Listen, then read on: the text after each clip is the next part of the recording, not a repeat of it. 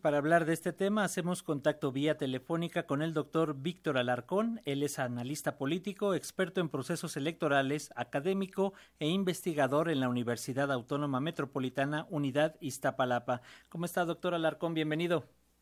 Eh, como siempre, un gusto estar en la frecuencia de Radio Educación, Francisco. Igualmente, igualmente, doctor, siempre es un placer platicar con usted. Desde su perspectiva, ¿es viable la reforma electoral propuesta por el presidente López Obrador? ¿En qué eh, beneficia a la vida democrática del país, doctor? Coméntanos.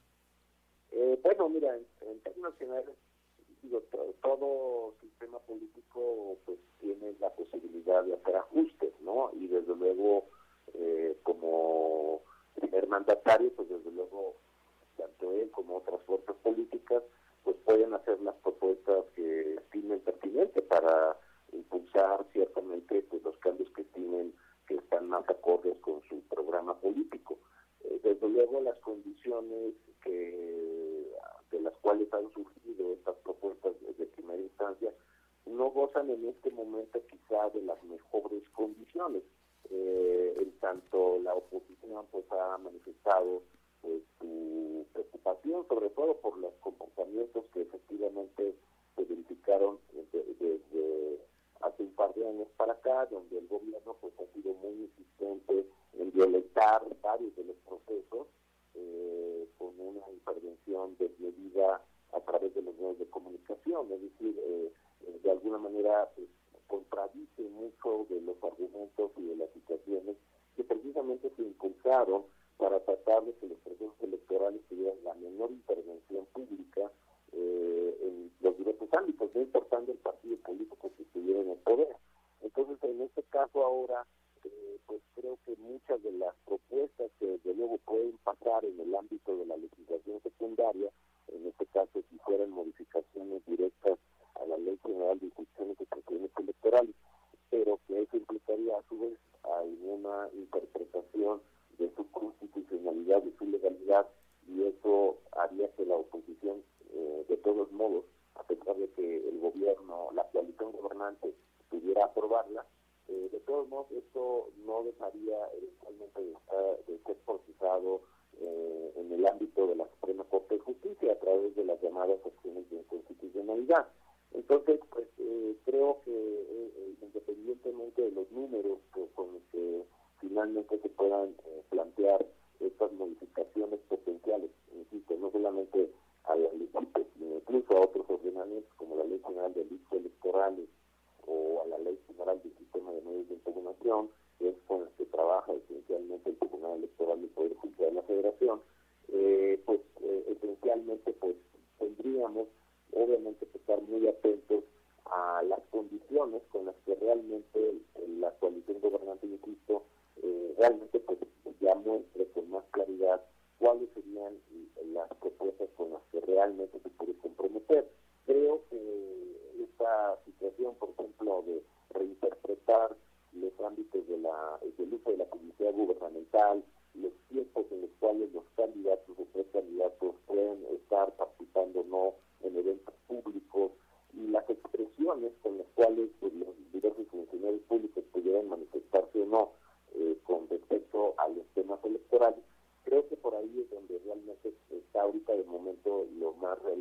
¿no?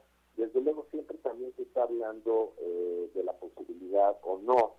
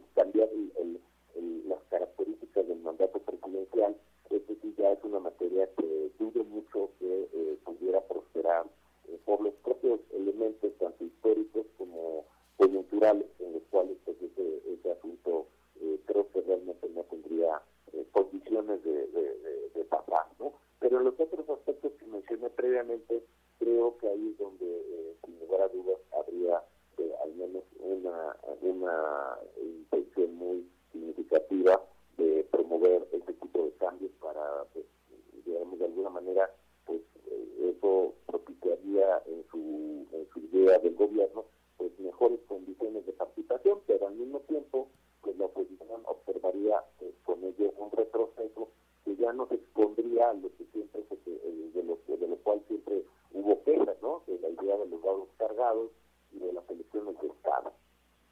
Eh, doctor, eh, se habla de por lo menos 49 propuestas de reforma electoral, aunque bueno, en concreto hemos conocido la que presentó el presidente López Obrador y también la que ha presentado el PAN.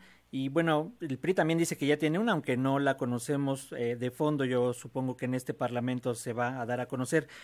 ¿Cree que dentro de todo esto ya no se explica, pero que pueda salir algo que realmente pueda eh, beneficiar a la vida democrática del país? Y además son diametralmente eh, opuestas las, las propuestas de la oposición y de la presidencia, mientras se habla de bajar costos, se habla de eliminar plurinominales, la oposición dice nada más vámonos a la segunda vuelta y algunos eh, aspectos mínimos. ¿Cómo lo ve, doctor?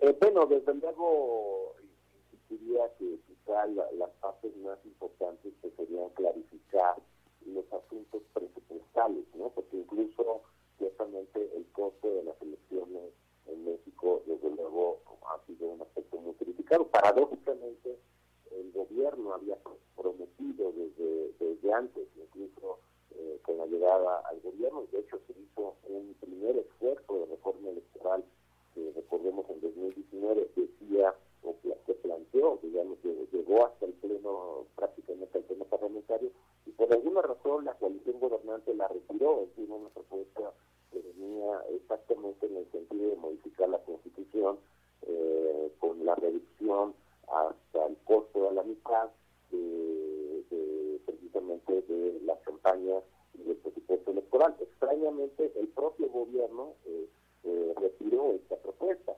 Es decir, entonces, eh, de alguna manera, pues estos elementos que concitarían, o por lo menos siempre se ha dicho están en la, intención, en la pretensión de, de reducir los costos electorales, a la mera hora, pues, no entendemos por qué el gobierno es el primero que retira este tipo de asuntos, ¿no? Quizá porque eh, la estructura de movilización clientelar y todos los mecanismos corporativos con los que los programas sociales también terminan mezclándose con, con este manejo con el que siempre se sigue viendo a la ciudadanía como menores de edad y para poder asegurar los tiempos electorales, pues bueno, eso haya sido lo que haya modificado la percepción del gobierno.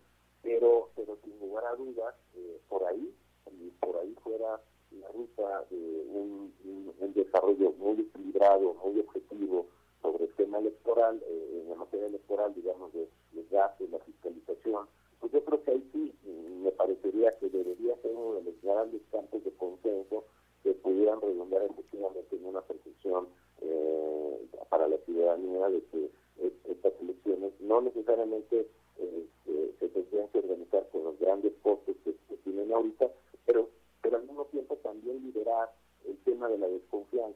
que precisamente pues, por años ha sido el factor también de pugna entre gobierno y oposición, no importando los partidos que han estado al frente de la misma, ocupando estos roles. Entonces, esto es donde aquí sí creo que hay uno de los grandes temas donde los partidos políticos en general realmente se atuvieran a realmente hacer campañas sin tener que apelar al financiamiento ilícito del crimen organizado u otras fuentes, eh, este, este aspecto pues creo que redundaría eh, sin lugar a dudas en una mejor imagen y en, una, en un clima de más confianza entre las propias fuerzas políticas.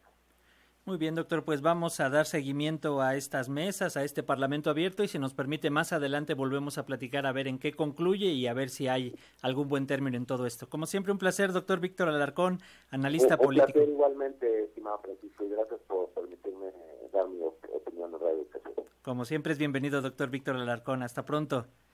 Hasta luego, gracias. Analista político, experto en procesos electorales, académico e investigador en la UAM Iztapalapa.